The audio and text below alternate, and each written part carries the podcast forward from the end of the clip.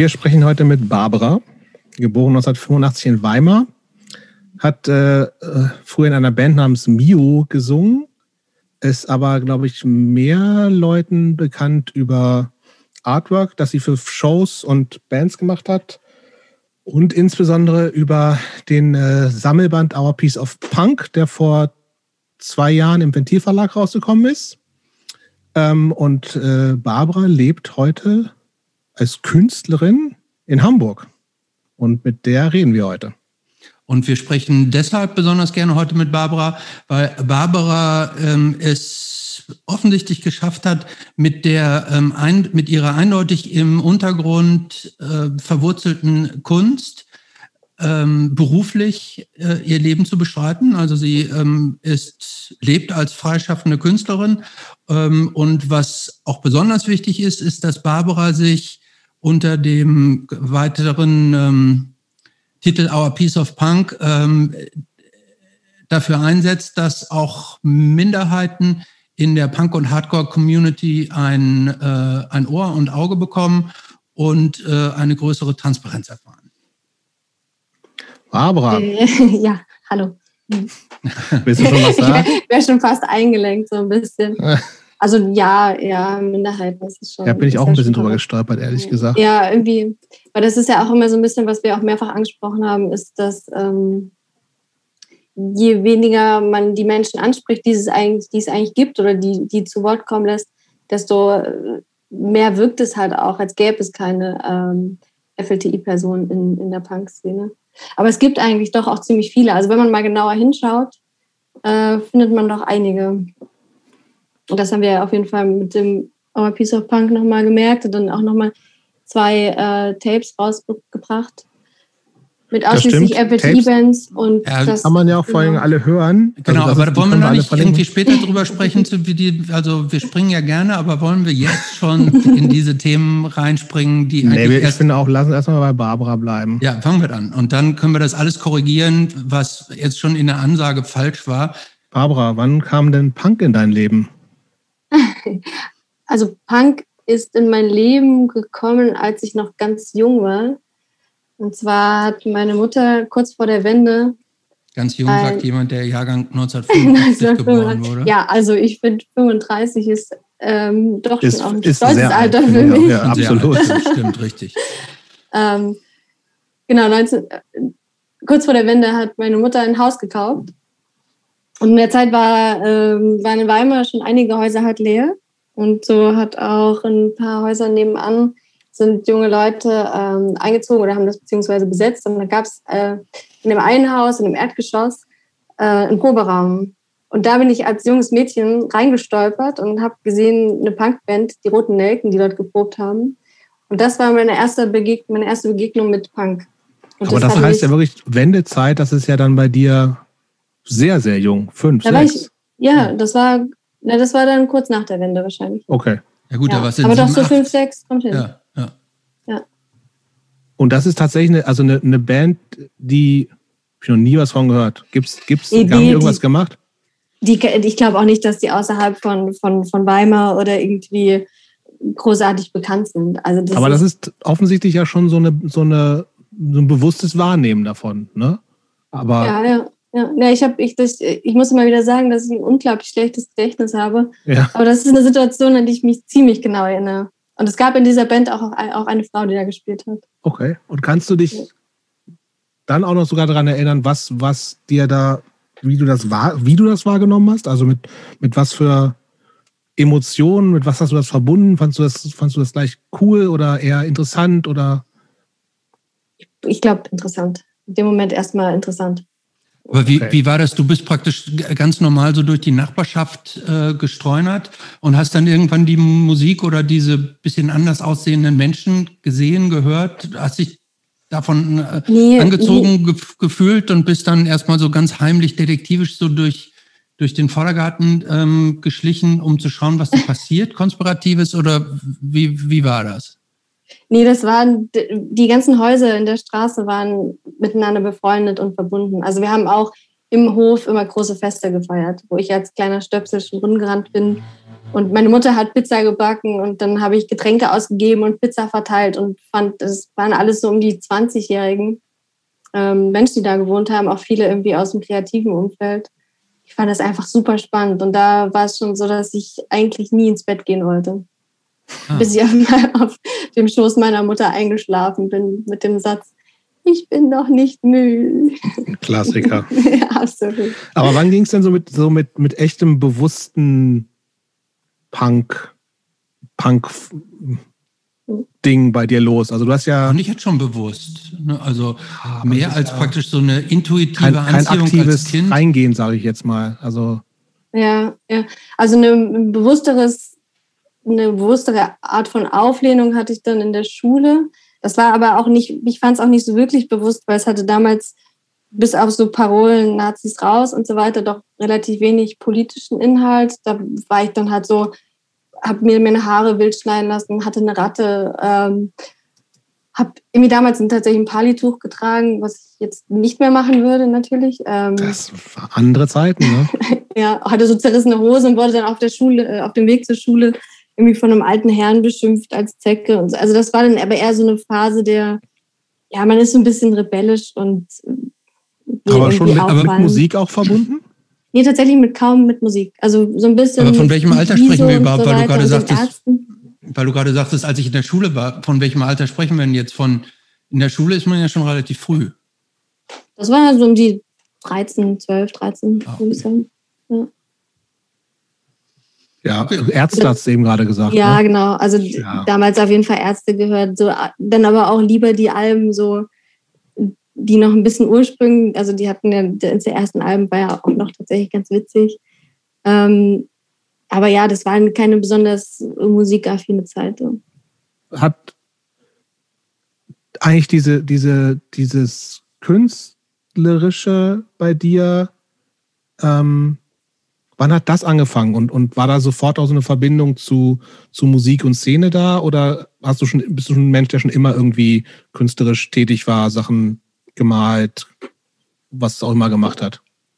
Also künstlerisch tätig auf jeden Fall auch genauso in einer sehr frühen Phase, aber das hatte damals überhaupt nichts mit Musik zu tun. Mhm. Ich glaube, das ist, also ich habe mein Leben relativ viele Phasen gehabt, würde ich so im Nachhinein, also was heißt im Nachhinein, jetzt retrospektiv auf meine bisherigen 35 Jahre ähm, sagen. Ähm, aber das hat, also es gab ein, eine Zeit auf jeden Fall, das war so zum Ende meines meiner Schulzeit, in der meine ältere Schwester in der Band gespielt hat. Und das waren drei Frauen. Und da habe ich auf jeden Fall mitbekommen, was es bedeutet, äh, als, als Frau in der Band zu spielen und wie das eben wahrgenommen wird oder wie man da auch schnell irgendwie ein, eingestuft, also eingeordnet wird.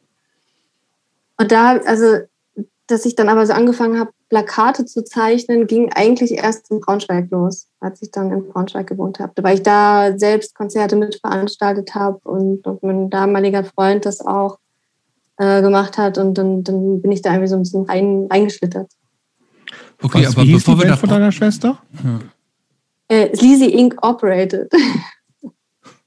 Was war das für eine Sehr Band? komplizierter Name. Melodische Indie-Punk, Mischung. Ähm, ich ich würde gerne noch mal einen ganz kleinen Schritt zurückgehen, weil ich habe das Gefühl, wir sind jetzt schon sehr weit nach vorne gesprungen. Ähm, du hast eben schon von deiner Schwester erzählt und von deiner Mutter. Klang das jetzt nur so oder seid ihr praktisch nur, also ohne Vater aufgewachsen zusammen? Ich habe einen Vater. Du hast einen ja, Vater. Äh, ja. Und ihr seid auch zusammen aufgewachsen. Dass ihr. Also du bist jetzt nicht bei deiner. Nein? Nee, nee, ich bin, ich bin mit meiner Mutter aufgewachsen, mit meinen zwei Schwestern. Äh, wir haben ein richtiges Frauenhaus. Ah, okay. in Weimar gehabt. Ähm, mein Vater habe ich in, in Ferien gesehen. Aber dieses, das finde ich ja interessant, wenn ihr praktisch, hast du gesagt, du hast zwei Schwestern oder drei? Zwei Schwestern, ja. Zwei. Zwei. Zwei. Das heißt, ihr seid drei, drei, drei Töchter und eine Mutter. Korrekt. Waren da, waren, also war das ein bewusster Umgang mit, mit diesem vielen Frausein in einem, in einem Haushalt? Ähm, also es war auf jeden Fall, meine Mutter hat mir dann oder hat uns als Töchter auf jeden Fall glaube ich, schon etwas mit auf den Weg gegeben, was so ein bisschen diesen Rollenklischees von Frau sein widerspricht. Ähm, ich erinnere mich an eine Situation sehr genau, wo sie äh, meinte, dass sie vom, vom ganzen Holzhacken äh, ihren Damenbart bekommen hat. Was natürlich ein Witz war. Ähm, aber das ist mir extrem im, im Gedächtnis geblieben, weil sie, also weil sie schon sehr viel, also sie hat das Haus renoviert, also sie hat recht ähm, nicht heruntergekommen. Also es war schon ein sehr renovierungsbedürftiges Haus gekauft. Und das halt alleine als äh, alleinstehende Frau mit drei Kindern renoviert. Mit Hilfe auch von den Menschen aus der Nachbarschaft, die eben auch alle ein bisschen handwerklich versiert waren. Aber das ist äh, schon eine krasse Aktion gewesen. Und das hat mich natürlich, dieses Bild der eigenständigen, äh, starken Mutter hat mich natürlich schon noch sehr geprägt. Und war, ähm, war das, das, das, klingt jetzt so ein bisschen wie, ähm, wie heißt das, das Haus auf Bullabü oder so, weil du auch sagtest irgendwie so im Hinter, dass es so eine, wie eine kleine Kommune war, irgendwie alle Nachbarn haben sich so getroffen, man hat sich ausgetauscht. Ähm, alleinerziehende Mutter mit drei Kindern stelle ich mir auch ganz schön schwierig vor. Also waren das, waren das nicht auch schwierige Zeiten für euch und wie viel ist da bei euch als Kinder so durchgekommen? Ja, das ist ein großes Thema, was ich ähm, im Nachhinein versuche, irgendwie auch immer wieder ähm, anzusprechen und darüber nachzudenken. Ich habe, bis auf dass ich eine unglaublich schöne und freie Kindheit hatte, ähm, weil wir sind da auf einer, auf einer Baustelle groß geworden. Wir konnten irgendwie auf dem, also ich übertreibe ein bisschen, aber auf dem Geländer rumklettern, äh, hatten da einen riesen Innenhof, was alles mein Spielplatz war. Da gab es keine, keine Regeln, keine Zäune. Ähm, für mich ist es eigentlich etwas, wonach ich mich jetzt immer noch sehne, wo ich merke, das ist so quasi das irgendwie so ein bisschen auch das Ideal gewesen. Aber ich gleichzeitig weiß ich, was du meinst und denke auch, dass es natürlich irgendwo, äh, also irgendein Defizit muss es auch gegeben haben, weil eine Mutter kann nicht alles leisten. Also es ist einfach ein, hohes Maß an irgendwie drei Kinder großziehen und ein, ein, Haus renovieren. Und ich bin mir eigentlich ziemlich sicher, dass, dass da irgendwas auch ähm, zu kurz gekommen ist. Also, Aber das kannst du für dich noch nicht so richtig identifizieren? Nee, also wie ich mal, ich, ich habe relativ schlechtes Gedächtnis. Ich kann mich an, an wenig Negatives erinnern. Das ist für mich das ist einfach eine sehr. Gut, was ne? eigentlich auch eigentlich, eigentlich grundsätzlich ja. gar nicht so schlecht ist, eigentlich. Ja. Ähm, okay, und dann in deiner Jugend, ähm, weil wir, wir sind eben jetzt so wahnsinnig schnell gesprungen, irgendwie so von, von 13 und den Ärzten und dann irgendwie äh, Artwork für, für Shows machen.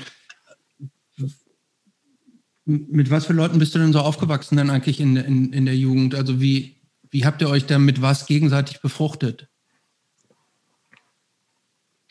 Ähm, mit was für Leuten bin ich aufgewachsen? Das ist, äh, ich, ich war zwischendrin in der Waldorfschule, da habe ich angefangen zu malen. Pferde.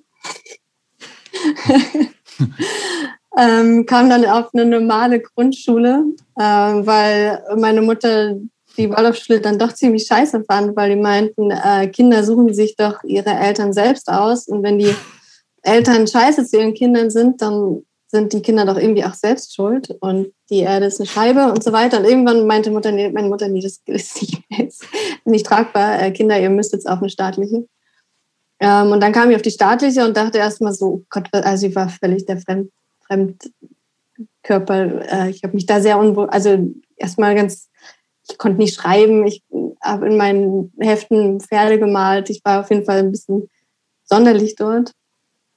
Hm, habe dann auch mal Vieren geschrieben, war ganz schlecht in Grammatik und so weiter. Ähm, aber ja, da habe ich dann eigentlich einen ziemlich guten Freundeskreis gefunden. Das waren viele Frauen, also viele Mädchen. Ähm, und das war ziemlich, ziemlich, ziemlich schön dann auch. Also bin dann auch äh, auf die, auf eine, auf eine, am Gymnasium, was künstlerisch ausgeprägt ist. Da ist es dann auch schon ein bisschen alles in Weimar weitergegangen. Ja, ja, es ist alles in Weimar. Ja. Was, was ich mich gefragt habe, wir, ähm, ich, wir sind ja einen Ticken älter und das heißt irgendwie Leute, die wir oder ich kenne so in, in meinem Alter, die haben ja noch so richtig den Osten mitgemacht, ne? Also so teilweise noch mit, mit FDJ und, und, und bla bla bla. Ähm, und natürlich ist dieses ganz, also du, du, warst ja natürlich schon geboren zu Wendezeiten so und äh, ähm, ich frage mich, in, inwieweit denkst du, hat dieses im Osten groß geworden sein für dich überhaupt, also inwieweit hat dich das geprägt? Oder in der Übergangszeit, glaube ich. Ja, also ich glaube, das hat schon eine krasse Prägung auch, weil meine Mutter ist, also nicht komplett, aber die ist, in, doch, die ist also in der DDR aufgewachsen. Die hat ihr Leben in der DDR verbracht. Mhm. Und das es ändert sich ja nicht nach der Ja, eben, genau. Ist ja nicht von heute auf morgen alles. Ja, das ist natürlich weiter irgendwie noch Thema. Und das ist, ja, ich glaube, so, ein, so eine gewisse antikapitalistische Grundhaltung steckt da natürlich dann auch mit drin. Und man merkt auch, also wenn ich da über die Zeit rede von früher, dieses Nachbarschaftliche und so, das ist ja auch immer so ein bisschen diese, dieser Gedanke an, an im Osten, da gab dieser, war die Gemeinschaft irgendwie größer. Gleichzeitig aber ja auch die Stasi und ähm, meine Mutter erfährt auch jetzt manchmal noch von Bekannten von ihr, äh, die tatsächlich bei der Stasi waren. Ähm, ist dann ein bisschen zweischneidig natürlich. Ähm, aber ja, also das ist, äh, ich glaube das schon, dass die DDR und die, die, die, die, das Aufwachsen dort oder halt dann auch nach der Wende irgendwie immer noch eine Bedeutung hat. Das heißt, hast also, du diese, diese. Auch für mich, auch als. Das heißt, hast du diese Aufbruch, Umbruch, Veränderungsstimmung richtig noch bewusst wahrgenommen? Nee, das nicht. Das würde ich sagen, habe ich nicht mitbekommen. Nee. Nee. Kappes, ich würde, ich irgendwie, ich, ich habe, ich kann den, ich würde noch mehr so ein bisschen den Punk gern greifen. Ich habe den, hab ja. den noch nicht so richtig. Also wann hat das denn angefangen mit, mit äh, in Weimar ist ja auch schon immer viel gewesen. Ne? Also da gab es ja auch irgendwie viel Konzerte und sowas alles. Hast du das in, zur Weimar-Zeiten schon mitbekommen und war das gleich was, wo du sagst, boah geil, mach ich mit, finde ich gut oder kam das tatsächlich erst ja, da, später? Doch, das da auch schon ein bisschen, also neben dieser Zeit eben, dass man in der, dass ich in der Schule dann das so als, äh, als Rebellion empfunden habe, mich ein bisschen anders zu kleiden, da hing ich dann natürlich auch mit Leuten ab, die irgendwie die Gerber gegangen sind. Mhm. Das Gerberstraße war das einzige besetzte Haus in, in Weimar, äh, was es auch immer noch gibt und die auch eigentlich, wenn jetzt nicht äh, die aktuelle Pandemie wäre, auch immer noch veranstalten würde. Ähm, und äh, dann hing ich auch mit Leuten ab im, im Park, auf der, äh, ja, oder auf den Straßen, wo das so gemacht hat, vor dem Kaufhaus. ähm, doch, also das war da auch schon ein Teil meines, meines Lebens, ja. Aber wurde da auch so richtig klassisch, äh, gab es denn eine Boombox, wo Musik laut lief und ihr habt Dosenbier getrunken und geraucht oder war das, wurde da denn Wandergitarre gespielt und We Shall Overcome gesungen? ich weiß nicht, Boombox gab es da auch noch nicht. Oder ein Kassettenrekorder meine ich also, jetzt im also übertragenen Sinne. Ich rede jetzt nicht von einem USB-Lautsprecher oder einem Bluetooth-Lautsprecher, sondern einem irgendeinem so schraddeligen ja. Kassettenrekorder, der da, der dann spielte und wo Toten Hosen oder ja, Ärzte das, das schon, Ja, das schon auch. Also keine We Shall Overcome, nee. Aber auf Friedensdemos war ich trotzdem auch, da erinnere ich mich auch noch dran. Ja. Aber die Gerberstraße ist ja, ist ja super auch, ne? Also gibt es schon immer ja. gefühlt. Ja. Und da war ja schon, also die war, da, ich war da früher häufiger auch zu Konzerten, auch also immer wieder über die letzten Jahrhunderte gefühlt. Aber das war ja schon so ein, so ein, so ein Ort, wo es tatsächlich ja schon auch äh, um richtig so, so DIY, Punk, Hardcore und sowas ging. Also da, da würde ich schon ist ein Ort, wo man sowas bewusst miterleben kann, sprich irgendwie Bands aus aller Welt kommen und es ist viel dieses irgendwie jeder und jede kann irgendwie Sachen machen, sich einbringen und so. Hast du das zu der Zeit auch schon gemacht? Ganz kurz, damit ich es richtig verstehe. Da, da, Entschuldigung, dass ich kurz unterbreche. Ähm, ist, ist diese Gerberstraße sowas wie die Hafenstraße von Weimar oder das Christiania von... Ähm, von äh Nein, es, ist ein, es sind zwei Häuser im Grunde. Ah, okay. Häuser. Und, also da wohnen auch Menschen, aber es gibt unten einen Veranstaltung, zwei, eigentlich gibt es sogar zwei Veranstaltungsräume. Äh, oben sind jetzt noch so Werkstätten, Siebdruckwerkstatt und so weiter. Ähm, oder ein Kino. Also wir waren doch als Kind war ich sogar im Kino da. Da war auch. Da ich weiß nicht, seit, weißt du, seit wann seit wann es Gerber gibt? Schon sehr, sehr lange. Richtig lang. Das war auch in der Zeit, es muss auch in der Zeit gewesen sein, als die anderen Häuser da besetzt wurden. In der Straße, in der ich gewohnt habe. Also, also okay. Also ich war da auf jeden ja. Fall Mitte der 90er zum ersten Mal mit Bands und so. Also das.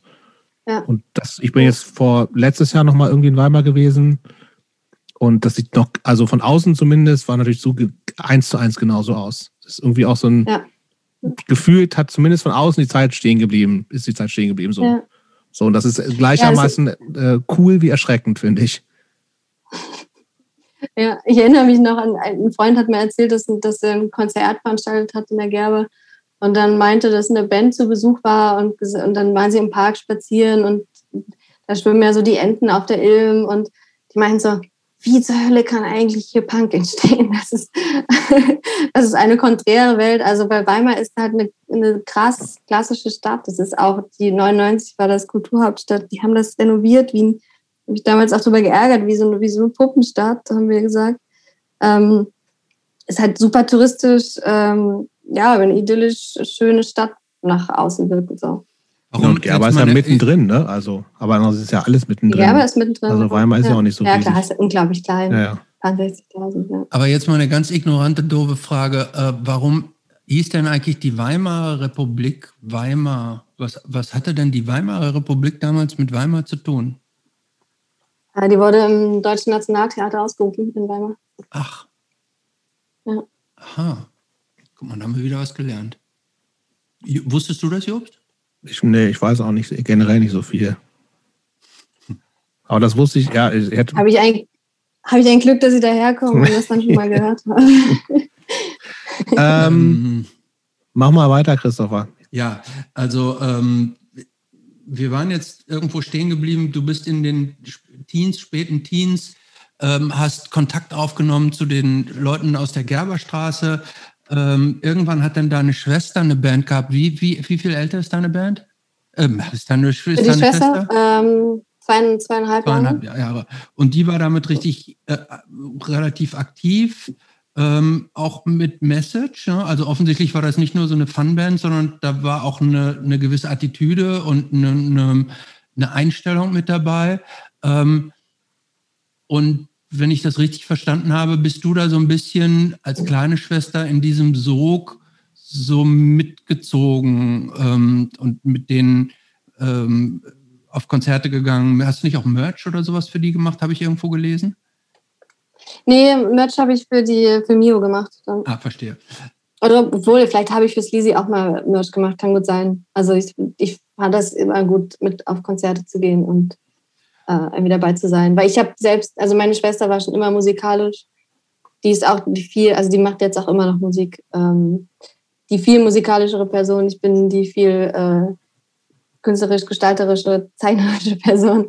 Ähm, und genau deswegen fand ich Dann bleiben wir doch, schön, bevor wir wieder zum Punk zurückgehen, bleiben wir doch noch mal ganz kurz bei diesem künstlerisch-gestalterischen. Du hast ja eben auch schon gesagt, du warst irgendwie auf einer künstlerischen Schule. Also dieses ganze Kunst-kreative Thema war offensichtlich in, in deinem Aufwachsenden ein großes Thema.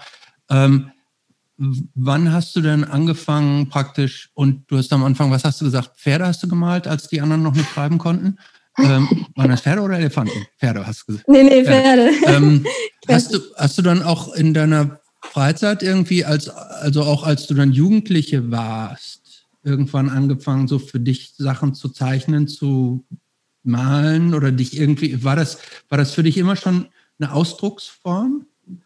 Ja, absolut. Das war irgendwann noch ein recht therapeutisches, äh, therapeutische ähm, Aktion. Also irgendwie ein Hobby, aber doch auch habe ich gemerkt, dass ich da viel Themen, die mich beschäftigen, äh, drin verarbeitet habe. Das heißt, so wie, wie andere Leute ein Tagebuch schreiben oder Gedichte schreiben oder Texte schreiben von Dingen, die so aus, aus ihnen raus sollen, die hast du praktisch visualisiert?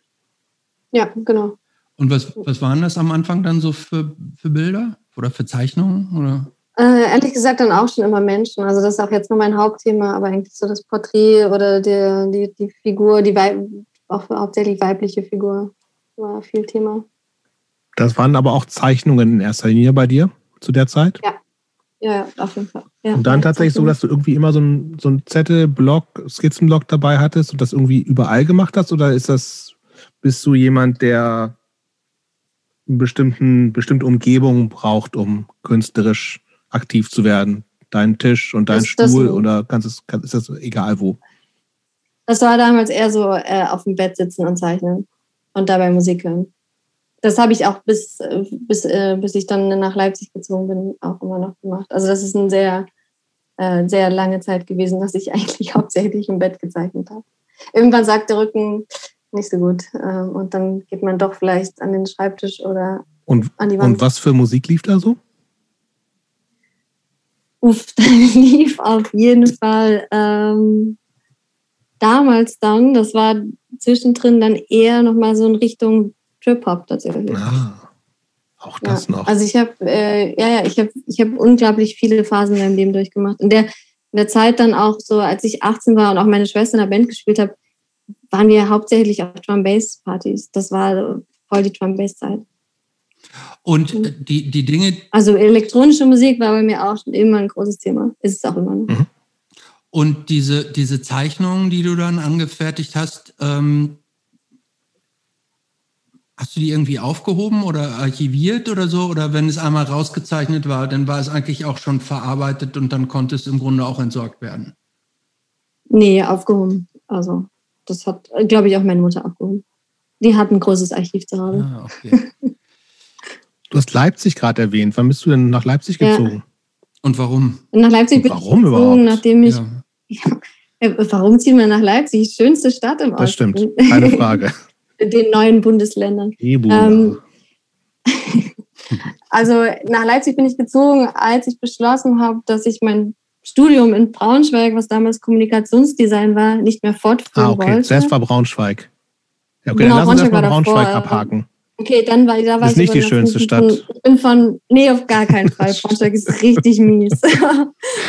der, also der Bürgermeister, ich glaube, der war sogar Ex-NPD, der, der hat irgendwann die Aktion äh, Unser sauberes Braunschweig ähm, vorangebracht. Das war sein, sein Fokus in der Politik. Wahnsinn. Ja, aber nach Braunschweig bin ich auch erst nach Berlin, also ich war erst Weimar, dann nach Berlin und dann bin okay, ich nach Braunschweig. Dann lass uns chronologisch vorgehen. Warum nach Berlin und wann? Wie kann nach, man nach Berlin? Nach Berlin, nach, in Berlin hatte ich eine recht ähm, konservative Phase. Was heißt konservativ? Ich bin ein bisschen gemein zu mir selbst. Aber es war, ich bin, ich hatte dann einen älteren Freund, bin mit dem nach Berlin gezogen und dann sind wir auch ganz klassisch in Prenzlauer Berg damals ähm, zusammengezogen. Damals heißt, wie alt einen älteren Freund? Das, das klingt jetzt so, als wenn er 20 Jahre älter war als du. Nee, der war drei, vier Jahre älter als ich. Aber der hat halt schon in der UDK in Berlin studiert und das war natürlich aufregend. Ich war ungefähr 18, habe da mein Abitur gerade gemacht gehabt und ähm, habe dann ein Praktikum am Theater gemacht in Berlin. Das war, das war der Grund, eigentlich nach Berlin zu ziehen.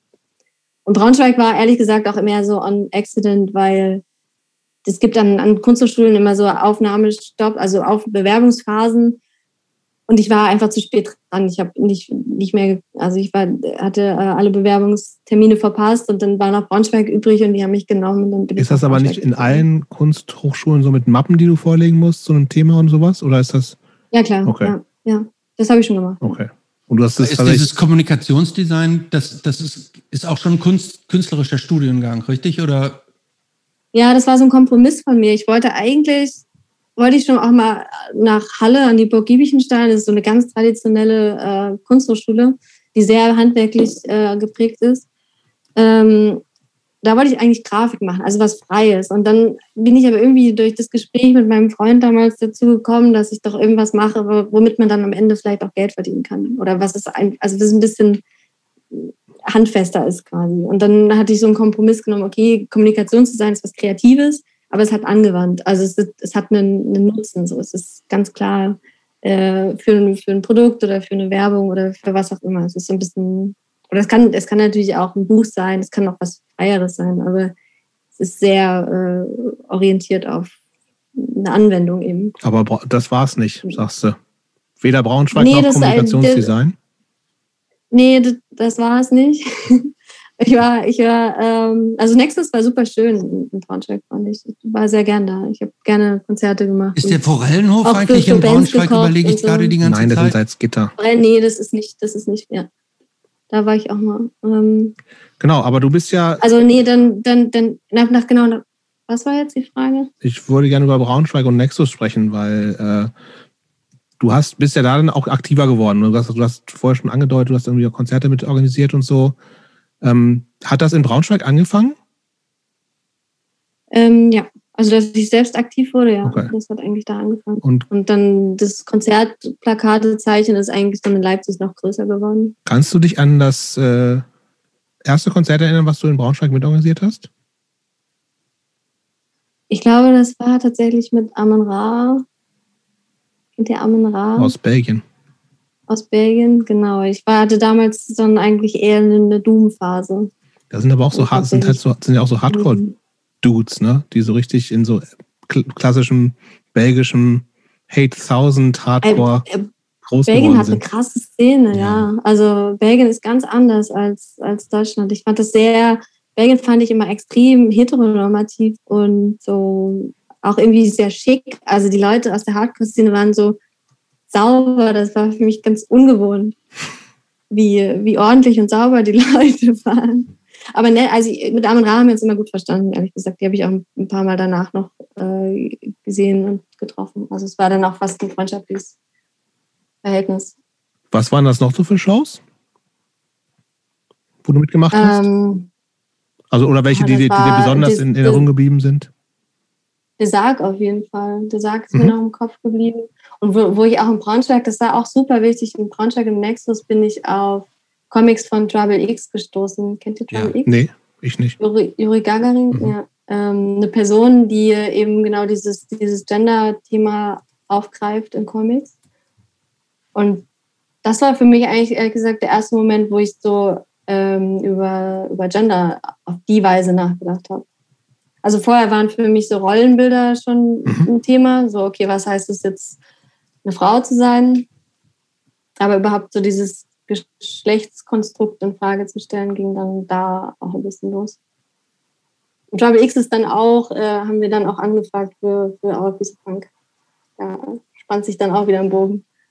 Das ist ja viel später, da kommen wir noch hin. Da kommen wir noch hin. Aber ähm, was ich noch mal verstehen wollen würde, ist, wie du da so reingeraten bist.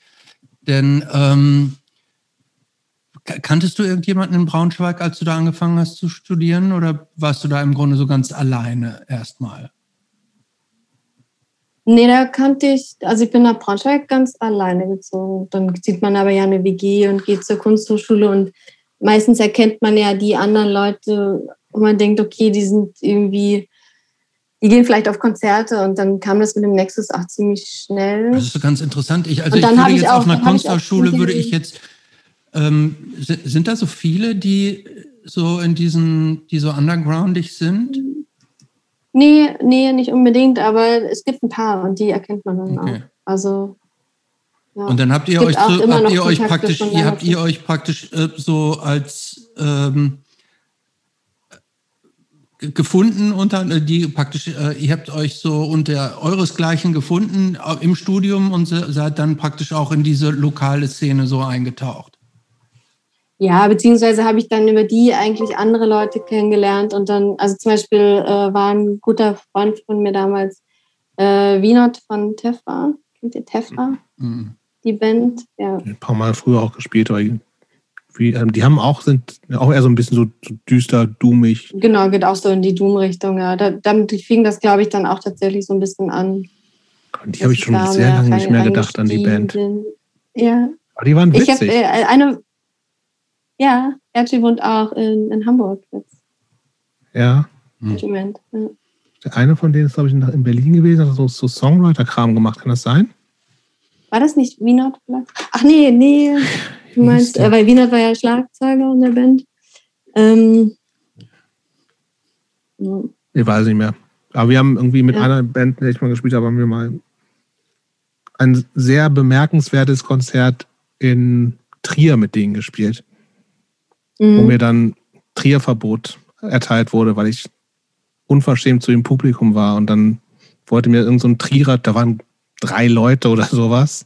Und wir hatten, das war irgendwie total nett mit denen auch so. Ich kannte Mit den drei Leuten, nicht. aber was hat jetzt, was Mit den hast du drei Leuten? was hast du denn gesagt überhaupt? Ich weiß es nicht. Irgendwie so ein Pseudo, Pseudo-Anmacher des Publikums, ihr Langweil, irgendwie sowas Bescheuertes. So. Also, also kein Anmachen im sexuellen Sinne, Nein, sondern nee, nee, eher nee, ein. Dummer. Ja, also eher so irgendwie, Pöbeln, rumgepöbeln. ja, aber so Pseudo rumgepöbelt halt. Null ernst gemeint, Okay. aber irgendwer hatte das sehr ernst, sehr ernst genommen. Mhm. Und äh, das war ein total nettes Konzert eigentlich, weil es war so alles, alles war gut in diesem Ex-Haus in Trier. Heißt es doch, ne?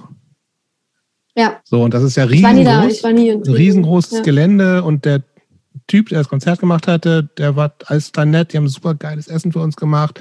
Diese Tefra Boys waren da. Und irgendwie war alles cool, aber es kamen überhaupt keine Leute. Also da war wirklich niemand dann, außer diese drei Leute. Und die du dann noch angepöbelt hast. Genau, und der eine wollte mir dann noch auf die Fresse hauen. Das war wirklich, das, das, das war so, Äh, oh Mann, ey, was für ein Quatsch alles. Aber das ist meine Erinnerung an Tefra. Danach. schön, ja.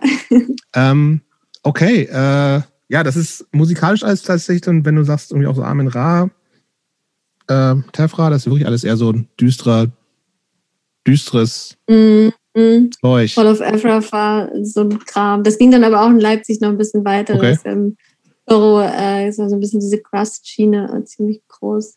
Immer noch, glaube ich. Ja, so, sollen wir schon Richtung Leipzig springen? Von mir aus gern. Von mir aus auch gerne. Ich, ich mochte Braunschweig nie wirklich gern. Also ich habe mich im, im Nexus total wohl Mhm. gefühlt, aber irgendwie Braunschweig Wie lange warst du denn da? Nicht so lange. überhaupt nicht meine Stadt. Ja, von 2005 bis 10, doch dann schon so sechs Jahre Ah, oder so. okay. Sechs Jahre, oder? Ja, das ist lange. Dafür, dass man es scheiße findet. Ja, vor allen Dingen sind das ja zwölf Semester normalerweise. Ähm, du hörst es dann nicht. Nee, dann stimmt das nicht, was ich sage, dann kann das nicht sein. Ich traut mir nicht. Ich erzähle nur. Ich Ja, erzähl deshalb nur hinterfragen wir das jetzt ja so kritisch, denn ähm, Jeder und jede hat seine und ihre eigene Wahrheit. Das ist voll okay, finde ich. Richtig. Es war auf jeden Fall, es waren gefühlte sechs Jahre. Wahrscheinlich waren es zwei Wochen. Zehn statt. Obwohl, da habe ich auch, ich war eigentlich zwischendrin, war das dann auch schon die Zeit? Da haben wir dann auf jeden Fall auch so äh, Foki gemacht. Also was jetzt Küfer heißt, Mhm. das waren wir dann, da waren wir dann auch mal im Bioladen und haben ähm, quasi da nicht gedamstert, sondern von denen halt Essen eingesammelt, was sie uns freiwillig gegeben haben. Ich weiß gar nicht, ob ich dann auch in, ach nee, das war dann später, als ich in den USA war, wo ich dann auch äh, Classes gesehen habe Mhm. in den USA. Das ist in einer Folge von euch vorgekommen, die, dieses Konzert. Ah, Da war ich tatsächlich. Okay. das war wir noch- Kalif Kalifornien-Tour von Gleises. Aber Nee, das ist später. da sprechen wir gleich nochmal drüber, das finde ich super. Ähm, aber ähm, Lass uns nach Leipzig springen. ja, aber ich, Also- will erst noch, ich will erst noch verstehen, was eigentlich an diesem Kommunikationsdesign nicht in Ordnung war. Ich habe, ähm, ich wollte zeichnen. Also ich habe, ich war im Zeichenunterricht und in Zeichenkursen hatte ich immer Spaß, aber der Rest war einfach nicht mein Ding. Ich fand es auch immer doof, am Computer zu arbeiten. Deswegen arbeite ich jetzt auch nicht digital oder so. Ich will mit der Hand arbeiten. Und ich war dann in, in, in Gott, wie hieß das? Erlangen, Comic Salon in Erlangen. Das ist eine Comicmesse. Mhm. Da war ich und da sind alle Hochschulen oder einige und da war die Hamburger Hoch- Hochschule. Äh, und da war eine Professorin, Anke Feuchtenberger heißt sie, auch äh, Ex-DDRlerin, mit ihrer Klasse und ich fand das Wahnsinn, was die gemacht haben, was die ihre Studierenden gemacht haben, was sie gemacht hat, äh, fand ich einfach unglaublich inspirierend. Und da habe ich beschlossen, ich verlasse Braunschweig und gehe nach Hamburg. Ja, Moment. aber du mal. bist ja nicht nach, Du Moment, hast aber von du bist doch nach Leipzig Leipzig erzählt. gesprochen. Ja, dann wollte ich aber erstmal noch ein bisschen Spaß Ah. haben und bin nach Leipzig gezogen. Leipzig war nur Also zum so weit ging dann die Inspiration. Ja, meine, meine Schwester hat dann schon in Leipzig gewohnt. Auch. So. Meine Schwester hat zu der Zeit in Leipzig gewohnt und ich hatte Bock einfach nochmal woanders hinzuziehen. Nachdem du zwölf Semester in Braunschweig verdudelt hattest, war das, oder? Ich glaube, es waren ehrlich gesagt sechs. Aber Leipzig war wirklich dann, also das heißt, das war mal echt, da, in Leipzig hast du sozusagen nichts für deine, in Anführungsstrichen, Karriere gemacht. Da war wirklich einfach nur ab. Doch, absolut. Was denn? Also das hat mich ja extrem geprägt. Naja, ich habe Konzertplakate Ja, gezeigt. das, ja umsonst. genau. Aber jetzt nichts im Sinne von, ich, Ich muss hab- meine Unikarriere oder, oder Kunstkarriere weiter. Nein, doch, ich habe an der Mappe, ich habe an der Mappe gearbeitet. Das war quasi Teil. Und Also ein paar Arbeiten, die dort Also entstanden Künstler sind, wird man ja auch nicht nur durch ein abgeschlossenes Studium. Nö. Nee, das stimmt. Das ist wohl wahr, zum Glück. Obwohl das Akademische leider in Deutschland nicht unwichtig ist. Kann ich mir vorstellen. Ja.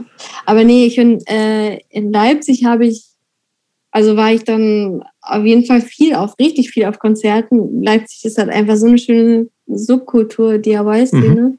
Hab voll viel Plakate gezeichnet, aber auch angefangen, so, äh, glaube ich, Shirts zu machen und ähm, Platten, Cover und so weiter. Und was, was zum Beispiel? Und habe dann aber, um Geld zu verdienen, habe ich äh, Post ausgetragen. Das ist der beste Job in Leipzig, ist Post austragen. Aber für die Deutsche Gehalt. Post oder was? Ja, okay. mit dem Fahrrad. Okay. Ja, mit Fahrrad und äh, also ich bin auch einmal umgekehrt. Heißt, nennt, nennt, nennt, sich der Beruf, nennt sich der Beruf noch Briefträgerin? Briefträgerin, ja. ja. Ich schon, ne? Post zu, nee, vielleicht Post Zusteller. Zustellende. Ja. Was ist denn mit. Aber das war, ich meine, das war top. Ich habe äh, einmal die Woche gearbeitet, musste dann, glaube ich, 5 Uhr morgens aufstehen. Und den Rest der Zeit äh, habe ich mit meinem, entweder meinem Mitbewohner abgehangen, der bei GameStop gearbeitet hat und seine Bude voll. ja, ich, war, ich war immer wieder auch mal eine Zockerin. Ähm, seine Bude voll hat mit irgendwie dem neuesten Games, riesen Bildschirm. Ähm, dann haben wir zusammen abgehangen und zwischendrin saß ich in meinem Bett und habe Plakate gezeichnet oder bin halt auf Shows gegangen. Also das war schon echt eine gute Zeit. Für, in was? Für ich glaube, da habe ich dann auch meine, meine erste Tätowierung bekommen, ziemlich spät. Die da wäre? Welche war das? Das ist eine Zeichnung von Anke Feuchtenberger, zu der ich dann in die, äh, zu der ich dann studieren gehen wollte. Das sieht man nicht, das ist okay. in der Innenseite des Armes. Aber lass uns mal ein bisschen über die, über für was für Shows, in, in welchen, für welche Läden, für welche Bands hast du Plakate gemacht? Was und was für Plattencover hast du auch gesagt? Das, das finde ich auch spannend. Ja, ich kann mich an viele Sachen nicht mehr so richtig gut erinnern. Wahrscheinlich, weil du zu viel gezockt hast. ja, Super also Mario. Also zocken gehörte dann auch Super zusammen. Mario. Spielten äh, da eigentlich also auch so äh, bewusstseinserweiternde Substanzen irgendeine Klingt Rolle so. oder ging das? Finde ich auch. Wollte ich gerade sagen, ja, ja, natürlich. Natürlich. Natürlich? Ja, aber das war, ja, aber das, also bei mir gar nicht so extrem. Nicht zu der Zeit. Ne. Okay, dann aber später. ähm, aber was, also, was spielte denn da eine Rolle? Und noch nicht so? Beim, beim, beim Zocken? Nee, jetzt so beim Bewusst bei der Bewusstseinserweiterung. Ach so, ja. Ja, gut, gehen wir drüber hinweg. Bier trinken. ähm, gehen wir drüber hinweg. Bier trinken reicht ja auch. Nee, lass, jetzt auch, ich Die Frage noch ist noch unbeantwortet, genau. Was, so die Bands, also ja, Bands das war auf jeden Fall also ich kann mich an, das ist aber alles super unchronologisch erinnern. Ist das egal. sind alles sehr unbekannte Bands. Also es war auf jeden Fall Kalea, es war ein Käfer K, es waren äh, June Pike, waren in der Szene jetzt gar nicht so unbekannt. Mhm. Mit denen waren wir auch dann später auf Tour. Ähm, gut, irgendwann kam eine Trainwreck dazu, aber ich glaube, das war erst in Hamburg. Ähm, in Trainwreck, da, da spielt doch auch der Manager von Jobst mit, oder? Oder hat er mitgespielt? Benny. Benny ist mein, ja, mein richtig, Mentor. Der Benny. Ja, Benny habe ich aber, glaube ich, in Göttingen kennengelernt. Er hat behauptet, in Braunschweig. Ich glaube, das stimmt. Obwohl, na gut, kann sein. Aber man darf Benny auch sein. nicht alles glauben, auf jeden Fall. Ja, aber Barbara auch. Ja, ich würde aber eher, so würd eher Benny trauen. Ja, Barbara würde ich auch nicht alles glauben. aber mir auch nicht. Ich, also ich sehe eigentlich sehr vertrauenswürdig aus. Ja, das äh, Aussehen zählt, ist egal. Zählt nicht. Ähm, aber irgendwann ging es auch mit der, mit der eigenen Band. Also du hast ja auch dann äh, bei Mio, das muss ja auch die Zeit gewesen sein. Das nee, da, da muss, da, ich würde gerne noch mal, ich würde gerne noch mal zu diesen ähm, Plakaten und zu den Covern und so weiter zurückkommen. Ähm, wie würdest du denn deine Kunst oder das, was du zeichnest, es ist ja überwiegend gezeichnet, über, ausschließlich, glaube ich, gezeichnet. Ja. Ja. Wie würdest du deinen Stil? Ich, also ich finde, als, als Nicht-Kunstexperte finde ich, dass du einen sehr prägnanten, wiedererkennbaren Stil hast in, dein, in deiner Arbeit. Wie würdest du deine eigene Kunst jemanden beschreiben, der die noch nie gesehen hat? Jetzt für, für KunstkennerInnen oder? Sowohl als auch. Dann fangen wir mal bei den Kunst, äh, KunstkennerInnen an und dann ähm, wie würdest du es meiner Nichte äh, ja. Hanna äh, äh, erklären, die keine Kunstkennerin ist? Also ich, ich, ich weiß nicht, ob ich das jetzt so kurz übers Knie brechen kann. Also es ist auf jeden Fall, es ist immer figurativ. Also es hat irgendein was Gegenständliches. Es ist nie komplett abstrakt. Ähm, es fing schon da an, dass es relativ fein war, dass ich ziemlich äh, viel auf Details geachtet habe und auch immer konträr eigentlich zu dem, was, was, also das, das andere denken ja immer, Punk muss irgendwie schnell und rotzig und so weiter sein. Und es war immer dem eigentlich konträr. Es war damals auf jeden Fall deutlich düsterer noch, als es jetzt ist, wo ich glaube, dass äh, auch andere meine Arbeit immer noch als relativ ähm, düster vielleicht auch nah wahrnehmen. Ähm, sie wirkt, zum, sie, hab, sie wirkt zumindest jetzt nicht fröhlich. Ja, genau, das kann man auf jeden Fall sagen. Ich, das Düster mag ich eigentlich gar nicht mehr so. Ich finde auch nicht, dass es das Düster so richtig trifft, aber die Arbeit damals doch schon irgendwie. Also es war recht, ähm, ja, es hat auch schon was leicht Beklemmendes vielleicht manchmal. Obwohl, wenn es dann, als es dann so ein bisschen mehr in die Emo-Richtung ging, hat es ja auch manchmal was, was auch ein niedlicheres gehabt oder ein netteres. Äh, aber ähm, ja, auf jeden Fall hat mich das damals, das, das Plakatezeichnen, also das Einarbeiten von Typografie auf die Zeichnung. Ich habe immer direkt alles, also ich wollte es immer verbinden. Ich wollte nicht eine Zeichnung machen und dann die Typo mit dem Computer drunter setzen, sondern es musste in einem passieren. Und das habe ich halt, das hat sich halt immer weiterentwickelt und das habe ich dann auch später immer noch in, in Zeichnungen auch gemacht oder mache das teilweise auch noch, dass die Typografie irgendwie halt einfließt. Jetzt sind es halt keine Plakate mehr, aber trotzdem taucht immer wieder Text auf. Und das ist, glaube ich, schon was, was mich in diesem äh, Plakathaften doch auch geprägt hat und was man auch immer noch sieht in meiner Zeichnung. Und, also ich würde behaupten, man sieht immer noch, dass ich damals viel Konzertplakate gezeichnet habe. Ja, finde ich schon. Ähm, und du hast es vorhin schon gesagt, überwiegend, oder zumindest nach meiner Wahrnehmung, zeichnest du überwiegend Menschen. Ähm, ja. Und ähm, diese das, das sind alles Menschen, die nicht klass dem klassischen Rollen- und Schönheitsbild äh, entsprechen. Stimmt das? Ich würde sagen, ja, aber das ist auch ein bisschen meine Perspektive. Also ich merke, dass ich versuche eigentlich in meinen Figuren eine eindeutige Geschlechtsordnung, also was das biologische Geschlecht angeht, zu vermeiden. Ähm, ich merke aber doch, dass wenn andere die Bilder betrachten, dass sie dann schnell sagen, ah, der oder die. Und ich denke dann auch mal, oder sagt es dann auch manchmal, ist es, ist es der, die, also ist das so eindeutig oder ähm, spielt das vielleicht auch gar nicht unbedingt eine Rolle. Also das ist, das ist ich, ich finde es auch wichtig, meine, meine Zeichnung ist mittlerweile, hat eine sehr feine Ausarbeitung und das muss ich aber für mich auch wieder ähm, inhaltlich brechen. Also ich brauche diese Kontraste, ich brauche braucht diese Ambivalenz zwischen irgendwie eigentlich einer schönen Ausarbeitung zu der, ähm, sage ich mal, etwas, naja, unsere, unsere, unsere Gesellschaft ist, ist divers und nicht unbedingt positiv, sondern es ist viel in der kapitalistischen Gesellschaft sind viele Menschen irgendwie vereinsamt, vereinzelt und so weiter. Und ich, ich finde das irgendwie ähm, wichtig, dass, dass die, die Form und der Inhalt gebrochen wird. Und so versuche ich auch auf mehreren. Also ich versuche mit so äh, Vorstellungen von schön und hässlich zu, zu spielen und das auch zu brechen zwischen Stärke und Schwäche. Und also ich glaube, Ambivalenzen haben mich einfach schon immer extrem interessiert. Und auch, und auch das, was so vielleicht nicht komplett der, der Norm entspricht. Ja. Also das war auch immer das, was natürlich im Punk einfach der, der, der interessante Aspekt war.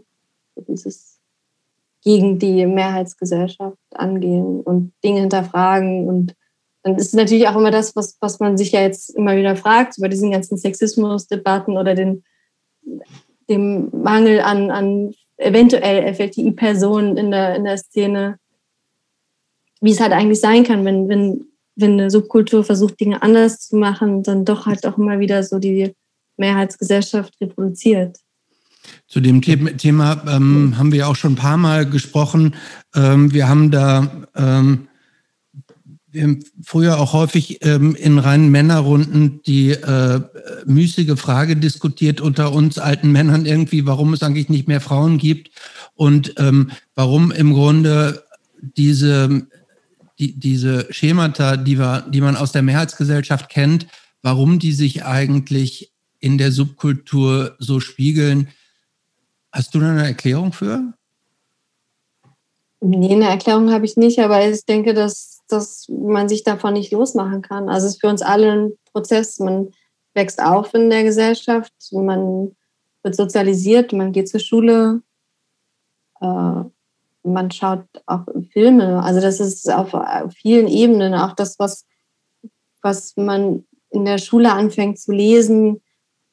Ich habe jetzt, das fand ich unglaublich krass, äh, ne, das ist, ich springe jetzt so ein bisschen, dass in einem Lehrmaterial für Kunstunterricht 2020 ähm, in einem Buch, zum, also ähm, Kunstunterricht, habe ich schon gesagt, äh, Porträtkünstlerinnen drin waren und von, keine Ahnung, 70 Künstlern waren fünf weiblich. Und das ist einfach eine unglaublich krasse Zahl. Das, ist, das sind alles Sachen, die du, äh, die du, mit denen du aufwächst. Also du gehst zur Schule äh, und siehst immer wieder nur männliche Künstler. Du liest immer nur Bücher von Männern. So natürlich dann auch Perspektiven. Äh, also es sind ja dann auch männliche Perspektiven, die damit reingehen. Oder hat natürlich auch Hollywood und so weiter. Und das prägt einen alles. Und ich glaube auch, selbst wenn man dagegen angeht, ist man ja trotzdem davon irgendwie geprägt. Das kann, das kann man nicht so einfach ablegen. Ich würde mal gerne zum Mio kommen. Du warst Band, also Mio. Du, ich habe Bio, hab ja. Bio verstanden. Wir reden jetzt über Bio. Bier wollte ich kommen. Nein, zum Mio wollte ich kommen. Das ist eine ja. Band, in der du eingestiegen bist. Die gab es vorher schon, ne? Genau, die haben und deine Schwester, das deine Schwester auch wieder meine Schwester. Ne? Meine Schwester ist natürlich immer wieder wichtig in meinem Leben. Ja, die hat damals da Schlagzeug gespielt und Moritz auch mit mir zur Schule gegangen, hat da äh, Gitarre gespielt, aber über einen Bassverstärker. Es war quasi ein Emo-Duo. Legendär. Mhm. Ähm, und ich war damals aber schon in Hamburg. Das muss er auch sagen. Ich war in Hamburg, habe aber in ah, Leipzig okay. eine Tätowierausbildung gemacht. Angefangen. Stimmt, das gab es angefangen. Auch, gelesen. Ähm, und, und da in der Zeit haben wir dann aber auch, bin ich dann auch bei Mio eingestiegen. Und das, das ist eigentlich eine ganz witzige Geschichte, weil ich war vorher, da war ich immer so Mercherin und bin auch mal mitgefahren, wie ich schon meinte, so fand ich Konzerte immer toll, aber war irgendwie selbst nicht musikalisch genug oder habe mich nicht als musikalisch genug gesehen. Ähm, das ist ja auch so ein bisschen so das, was, glaube ich, immer wieder eine Rolle spielt, so in diesem Empowern von, von FLT-Personen, mhm. auch in der Punk-Szene, sich halt einfach Dinge aneignen. Ähm, das Mio wollten damals, glaube ich, zehn Tage auf Tour gehen, irgendwie nach Dänemark. Und Moritz, der Gitarrist, hatte äh, Heuschnupfen extrem, also extremen Heuschnupfen. Und der war halt auch der Sänger. Und er meinte so, ich, ich krieg das nicht hin. Ich, äh, das, ich schaffe keine zehn Tage Tour. Und dann so Frage, ja, du bist doch eh immer dabei, willst du nicht einfach schreien? und dann haben wir wirklich ein Wochenende geprobt. Die Songs standen halt alle. Ich bin einfach nach mhm. Leipzig gekommen und wir haben ein Wochenende geprobt. Ich habe mir die Texte reingehämmert, die zum Glück auch nicht so ähm, umfangreich waren. Und dann sind wir auf nee, Tour gefahren. Kurz, habe ich auch gesehen. Mir ja. aufgefallen, dass sie relativ kurz sind. Ne? Ja, es gibt ein Viso-Cover, Quadrat im Kreis. Natürlich. Und der beste Song war aber eigentlich äh, Mein Herz schlägt gegen deine Welt. also es war halt sehr, sehr 90er Emo-Anlehnung in dieser Band. Und ähm, dann sind wir eben auf Tour gefahren und ich glaube am fünften Tag, also ich hatte ja eigentlich keine Ahnung, ich wusste, ich wusste nicht wirklich, wie, wie schreibt man jetzt, wie kriege ich das hin, dass ich zehn Tage dann meine Stimme am Laufen halte. Und ähm, am fünften Tag bin ich dann auch echt abgekackt. Also ich konnte keine, keine, keine Ab, konnte nicht mehr, keine Ansage mehr machen und ähm, Stimme war einfach weg. Und zum Glück ging es irgendwie erstaunlicherweise, ich glaube, dank Gelo Revoice oder so diesen Tabletten, die man da nehmen kann, die eigentlich, glaube ich, gar nicht so gut sind für die Stimme, ähm, ging es dann wieder. Also dann konnte ich die Tour noch zu Ende machen. Wie lange warst du in der Band aktiv? Insgesamt? Hm? Nicht so lange. Wir haben da ein Album noch nee, ne? rausgebracht. Ne? Das habe ich, glaube ich. Mit dir, ne? Genau, es mit mir, eins mit dir. Mit mir. Äh, Leb schnell, stirb langsam. Ähm, genau, das war ich. Die Band hat ja noch mehr Releases auch, ne? Ich glaube, irgendwelche, einige Split-Releases doch auch, oder? Ja, die haben schon angefangen, da war ich noch in Braunschweig. Da habe ich dann auch schon angefangen, äh, Plattencover für die zu machen. Ah. Ja, stimmt. Die haben einen Split mit, oh Gott, weiß ich auch alles gar nicht mehr. Captain Your Ship, ah, ja, Captain Your Ship is Thinking, thinking Duct Hearts oder sowas. Also wirklich alles so Nischen, Nischen, kleine Nischenbands. Captain Your Ship Sinken waren aus Niederlande. Die waren auch mit uns da auf Tour in Dänemark. Sag mal, was ich die was ich mich, ich habe noch nicht so ein Gefühl dafür entwickelt, inwieweit du dich überhaupt als Teil von so einer Punk-Szene mhm. entweder gesehen hast oder noch siehst. Und ich bin davon ausgegangen, aber ich habe das, noch, hab das noch nicht vermittelt bekommen von dir, dass du irgendwie so voll drin bist, weil du sagst, weil du einfach auch natürlich an diesem Buch mitgearbeitet hast, weil auch ganz, was sich ganz klar als Punk identifiziert, dann irgendwie in dieser Band gespielt hast und Gerberstraße und so. Aber irgendwie, ich kann das noch nicht so richtig greifen. Du hast, du hast so viele Phasen gemacht und es klingt alles so ein. Ich, hast du dich, wo, hast du dich als Teil der Szene gefühlt? Nee. Fühlst du dich jetzt als Teil der Szene? Nee. Nee. Okay. Nee, also das ist ein, ein wichtiger Teil. Ich habe mich nie Teil irgendeiner Szene gefühlt. Äh, und das kann ich auch nicht. Also ich habe. Äh, woran liegt das? Muss man das nicht oder willst eine, du nicht? Es ist irgendwas, irgendwas lehnt sich da in mir dagegen. Ich habe immer ähm, ein hohes Distinktionsbedürfnis auf irgendeine Weise. Okay. Also ich merke, dass ich mich da zum Teil sehr wohl fühle und auch immer wieder dahin, also mhm, mich da dahin bewegt habe. Ähm, aber mhm. gleichzeitig ähm, habe ich mich dann auch wieder nicht wohl gefühlt und es haben mich auch wieder Sachen geärgert. Ich hat's, mich hat es immer geärgert, dass in der Punk-Szene irgendwie äh, so eine Kunstablehnung existiert. Also ist das so? Ist das tatsächlich? Habe ich sehr so? oft erfahren, ja. Also, ah, echt? Dass die meisten, ähm, also es gibt natürlich auch, auch äh, Leute, die aus der Punk-Szene kommen und jetzt irgendwie als Künstler aktiv sind oder KünstlerInnen. Ähm, aber doch gab es immer so ein bisschen so, ah, nee, Kunst, äh, keine Ahnung, wird blöd irgendwie. Also habe ich mehrfach. Punk findet erstmal alles scheiße. Halt, ne? ja. Das ist aber nichts Verkehrtes. Erstmal alles scheiße finden. Na, ja, Oder? schon. Obwohl ich es irgendwie, ich, ich, ich fand, gut. also ich habe, äh, ich, mir war die Punk-Szene immer wieder auch irgendwie dann doch zu regressiv und ich habe auch das, dass es doch irgendwie relativ heteronormativ und, und, und auch weiß okay. ist. Und ich weiß nicht, ich habe mich dann irgendwie zum Teil auch tatsächlich in der elektronischen Szene wohler gefühlt. Ähm, deswegen, also dein Eindruck ist schon auch richtig. In meinem Leben spielt eben seitdem ich ähm, eben damals in dieser, in dem äh, Proberaum war nebenan, beim, mhm. in meinem Haus nämlich ausgewachsen bin, schon immer wieder eine, eine Rolle. Also auch immer so in Phasen. Ich habe mich wieder wegbewegt, dann habe ich mich irgendwie wieder hinbewegt, dann habe ich mich wieder wegbewegt.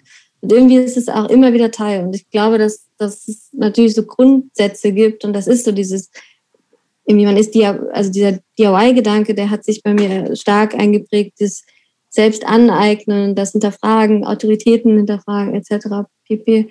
Das sind Sachen, die, die mir immer mein Leben lang irgendwie wichtig waren.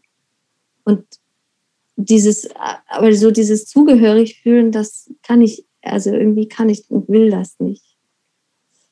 Das finde ich übrigens äh, total nachvollziehbar. Ähm, wir hatten ja auch schon ein paar Mal, haben wir so ein bisschen darüber gesprochen, dass, ähm, dass viele Strömungen innerhalb von Punk und Hardcore ja auch unglaublich regeldurchtränkt sind. Ne? Das sagst und, du also, immer. Ja, das sagt, das ist auch so. Ähm, ähm, und auch, äh, dass auch in vielen Teilen eine große Konformität herrscht. Ne? Also, und ein Ausschluss.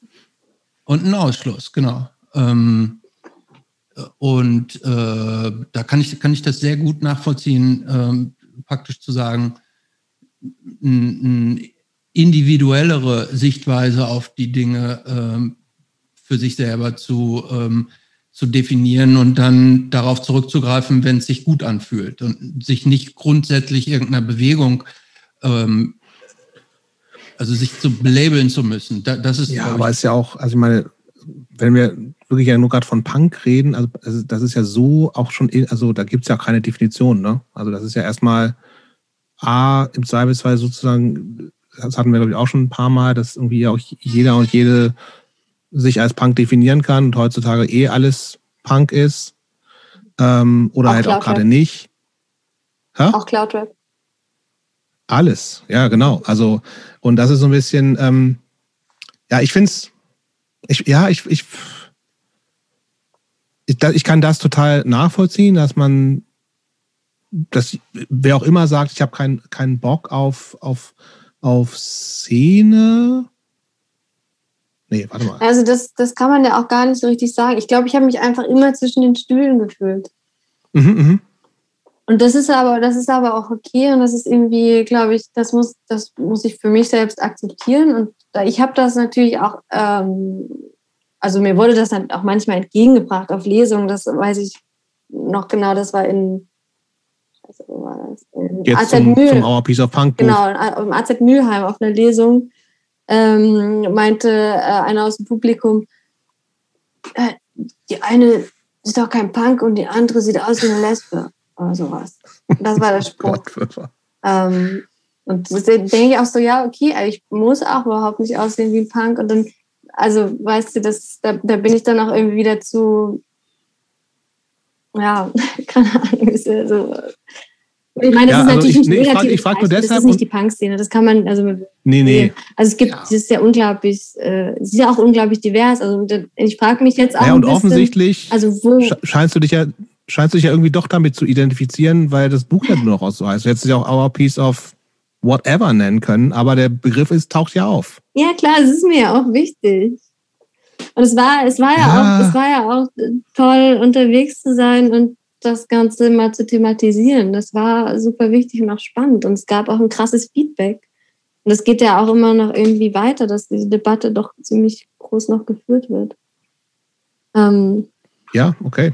Und ich frage mich auch, also, das wäre jetzt eine Gegenfrage an euch. Was ist, also ist Punk, ist Screamo, kann Screamo für euch auch Punk sein? Kann, kann Doom auch für ja. euch Punk sein? Oder ist es wirklich ja, eine. Ja. Nee, für, für, mich, also für mich ähm, sind das alles Unterkategorien. Für mich sind das alles unter, für mich sind, für mich ist, ist Screamo. Schalt gleich aus hier. Screamo ist für mich eine Unterkategorie von, äh, oder eine Weiterentwicklung von Hardcore.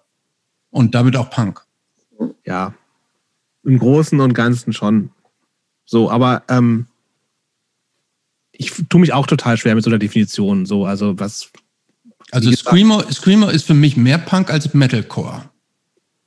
Ja, um das mal ja. deutlich, zu, um deutlich zu sagen. Mhm. Also ein bisschen geht es für mich, glaube ich, eher um so ein, so ein Mindset. Und das kannst du, glaube ich, das hängt überhaupt nicht von Genres ab. Das kannst du genauso gut auch in was weiß ich, für Elektromusik oder halt auch in der Kunst haben, so, ne? Aber ich kann das Mindset, was für mich irgendwie Punk ausmacht, außer irgendwie diffus dagegen sein und diffus links sein, gar nicht genauer beschreiben. So, und, aber es hat für mich trotzdem irgendwie was total Positives, wo ich mich zu Hause fühle und ähm,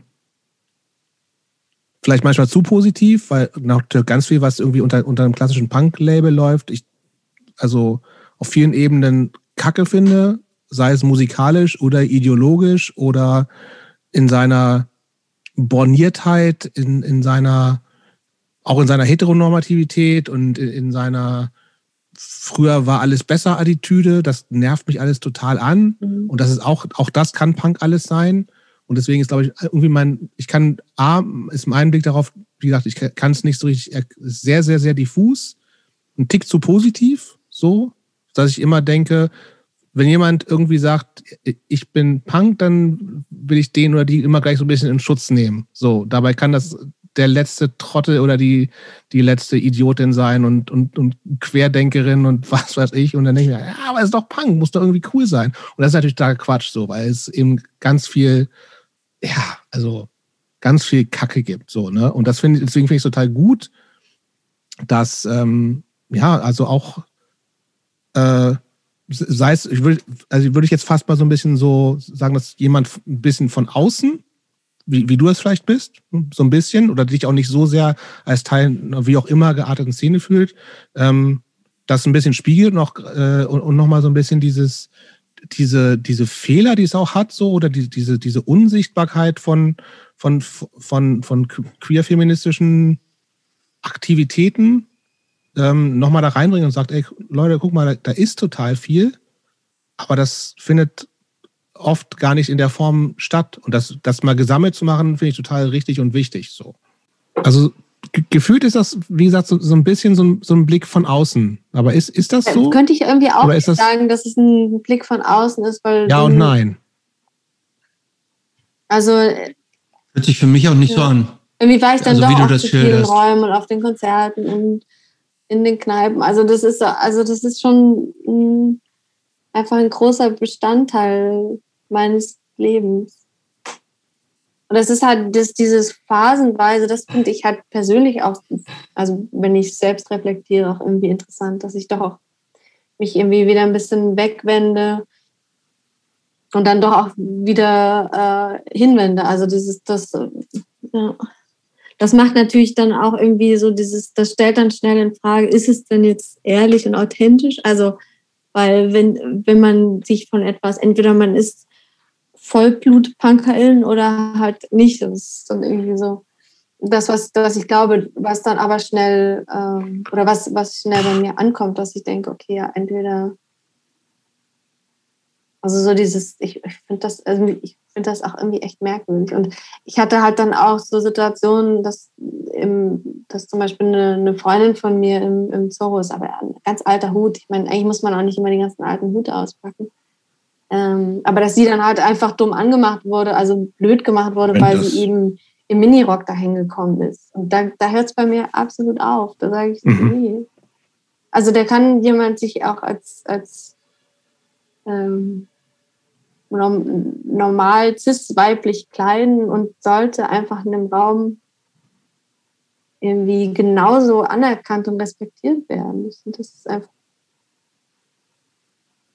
von, von wem, von wem ja, von hat intern, die denn diese also Kritik von, bekommen? Von also aus, äh, aus, aus welcher Ecke? Also Ach so, weil das praktisch als als nicht naja, korrekt zu, angesehen zu normalgesellschaftlich. Also oder, oder zu, zu jetzt, nicht, jetzt, nicht, im Sinne von zu aufpreisen oder so. Nein, nein, einfach im äh, Sinne von zu, zu ja, spießbürgerlich.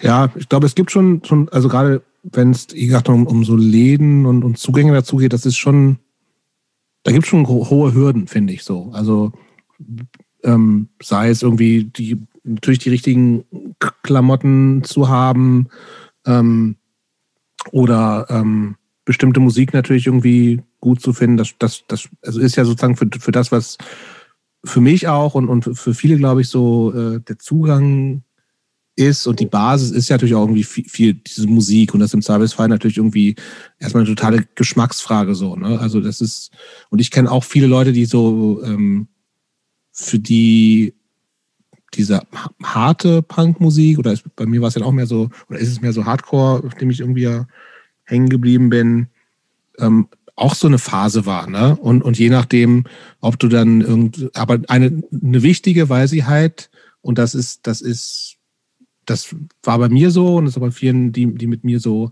ähm, angefangen haben, die halt über diese Musik, über die Szene ganz viel in Frage gestellt hat. So. Und, und das, und dann kannst du natürlich, ähm, und das finde ich total gut und wichtig und richtig, und das, das macht für mich Punk auch im, im besten Fall aus, dass er eben dich erstmal nicht in Ruhe lässt und dir sagt, ja, das, was du bisher gemacht hast, ist super sondern der sagt erstmal, ey, was bisher war, ist eigentlich erstmal Kacke, so, und jetzt denk nochmal neu drüber nach. Und dann, und daraus geht dann jeder und jede so seinen Weg so. Und das, der geht sehr unterschiedlich. Und viele, und das hat auch immer was Politisches, so, ne? Also mit, mit diesem Hinterfragen von, von, von politischen Systemen, von, von gesellschaftlichen Konstruktionen und sowas alles. Ähm, und ganz viele, mit denen ich so angefangen habe, sind dann auch eher so in ich sag das jetzt mal so, mhm. in die Elektroszene abgerutscht. So, aber wo ist nicht, also was ich total, also für mich ein paar Jahre älter, diese frühen Techno-Sachen, ich fand die zum Kotzen, hat mich als, als spießiger Typ, der ich dann wahrscheinlich immer noch bin, also ich kann einfach, habe da keinen Bezug zu, aber ich finde es im Nachhinein, also in der Retrospektive, viel mehr Punk als vieles, was vorher da war, weil es eben nochmal neue Räume aufgemacht hat, weil es eben nochmal offener war. Mir war es dann irgendwie viel zu oft zu hedonistisch. Das ist überhaupt nicht so mein Ding ja. als spießiger Straight Hardcore Typ gewesen. Ähm, aber hat genau das eben, hatte, ja, dadurch eben nicht so was Heteronormatives und hat auch, auch musikalisch ja nochmal ganz andere Räume aufgemacht. So. Und das finde ich schon im Nachhinein total mhm. spannend und, und cool, aber ich habe da halt nie so den Bezug zu gefunden. Und das, deswegen, ich kann das ja. schon total verstehen. Irgendwie war ich da, ähm, glaube ich, oder vielleicht einfach ja. immer so ein bisschen auf der Suche nach dem, was mir so ein bisschen diese frei, also es ist ein mhm. Riesenwort natürlich, Freiheit, was es Freigeistige mir gibt. Ähm, das ist, ich meine, dass ich dann irgendwie, im, ich war ja auch zwischendrin im Drum Bass und bin dann auch irgendwie wieder mehr zum Punk und dann zum auch Hardcore und äh, Doom und whatever, also wirklich so genreübergreifend ähm, habe ich mich dann bewegt und das ist,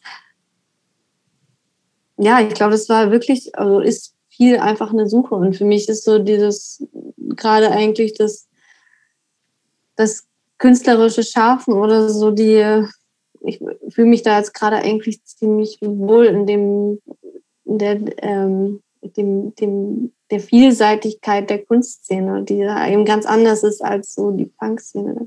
Kleiden sich halt einfach alle, wie sie wollen. Und das ist so. Ja, die, das ist auch, ich finde es übrigens interessant, weil ähm, für, für mich persönlich, ich kann von mir persönlich zum Beispiel auch sagen, dass es für mich persönlich geht es immer eigentlich auch um eine Freigeistigkeit, um äh, flexibel und offen immer für alles zu sein und zu, zu, zu schauen, was gibt es alles in der Welt und was interessiert mich und praktisch nicht praktisch auf einen Verein ähm, ähm, festgelegt zu sein, sondern im Grunde irgendwie einen ganz weiten Radar auszuspannen und auf Dinge zu gucken und auch auf abseitige Dinge zu schauen, die im Leben und in dieser Welt passieren und äh, sich dafür zu interessieren und äh, zu, zu, zu schauen, wo interessiert mich etwas oder wo, wo bereichert mich etwas. Und ähm, das ist, das ist, da sind wir genau an dem Punkt, wo ich auch meinte, es gibt in viele Sachen sind die Regeln zu eng.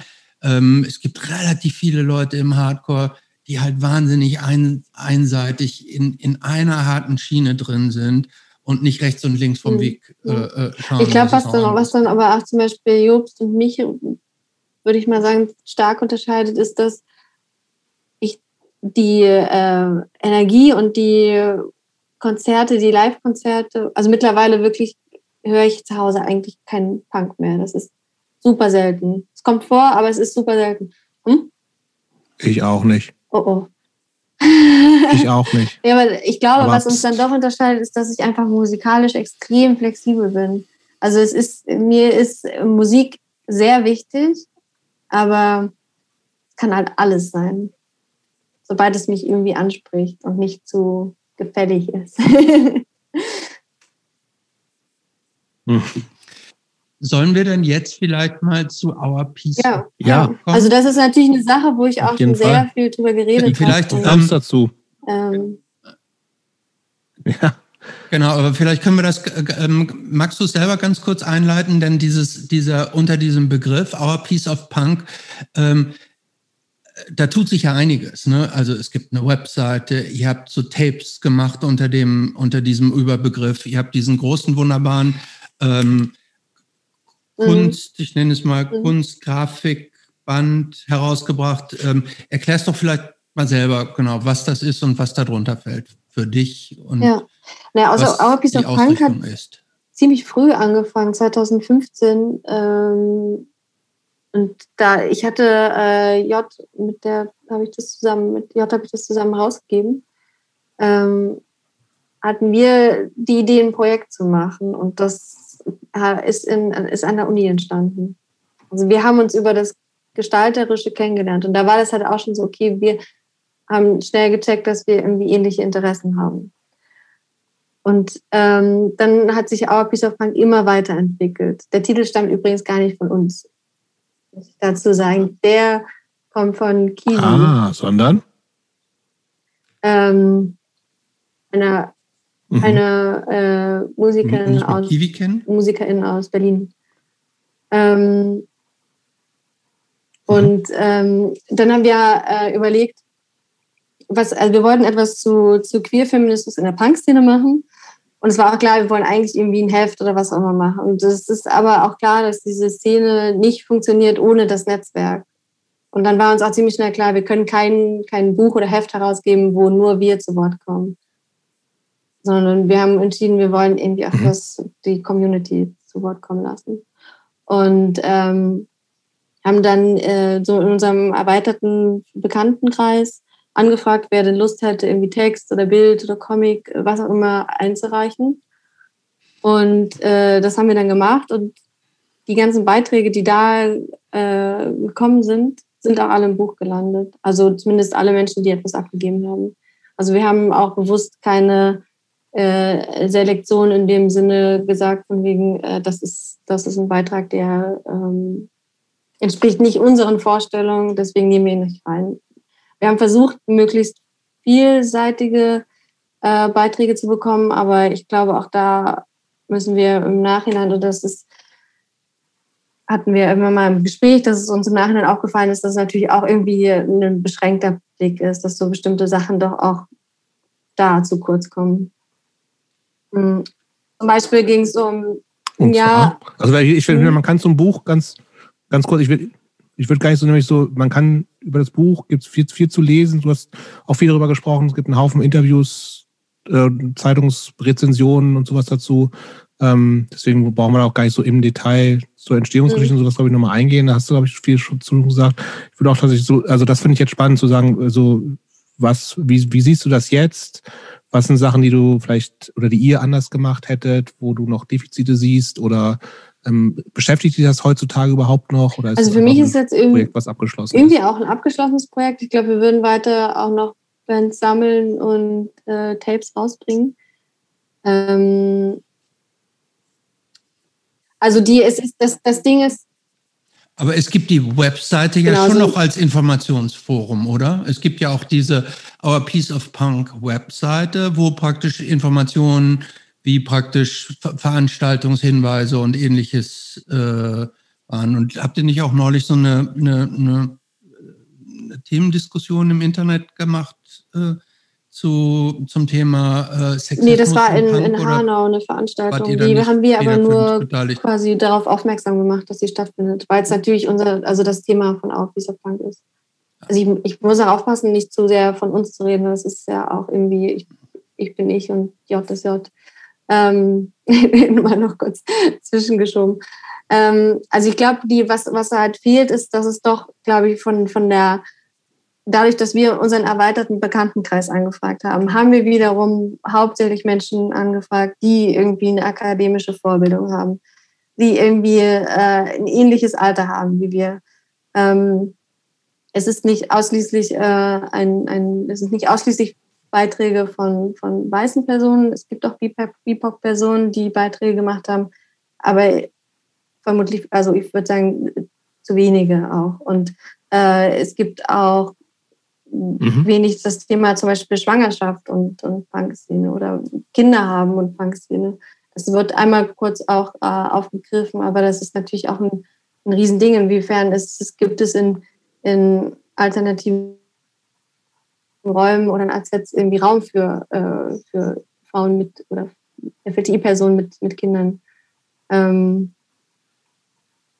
und das, ja, das sind auf jeden Fall, weil das war ja auch ein bisschen noch deine Frage, ne? was, wo ich denke, was irgendwie fehlt oder was, was noch besser sein könnte. Und wir haben so spaßeshalber immer während, dem, während, des, äh, während der Vorträge oder Lesungen gesagt, so, ja, wir können voll gerne ein anderes, noch ein zweites Buch machen, weil das war die erste Frage, äh, nach unserer ersten Lesung, so, wann kommt das zweite Buch raus? so, okay, wir machen es nicht, aber wir geben dem Namen natürlich gerne frei und äh, wenn Leute hm. was zu dem Thema weitermachen wollen, dann, dann gerne auf jeden Fall. Aber es ist nicht, also es ist auf jeden Fall nicht abgeschlossen. Das ähm, hat man in Gesprächen in Hanau über Sexismus und Punk auch nochmal, nicht extrem gemerkt. Sollen wir vielleicht noch mal ganz kurz einen kleinen Schwenk machen? Wir sprechen jetzt tatsächlich schon sehr lange noch mal ähm, von diesem Thema so ein bisschen weg zu der Kunst, die du jetzt aktuell machst und womit du ja auch dein Leben bestreitest, was ja nicht ähm, ähm, was ja nicht so ähm, auf der Hand liegt, dass jemand als freie Künstlerin tatsächlich ähm, ihr Geld verdient. Ähm, erklär doch vielleicht mal, ich hoffe, der Sprung ist jetzt nicht zu groß, was genau du jetzt aktuell machst mit deiner Kunst und äh, wie das funktioniert und wie, wie, wie, wie sicher oder unsicher das im, im täglichen Vorankommen ist. Mhm.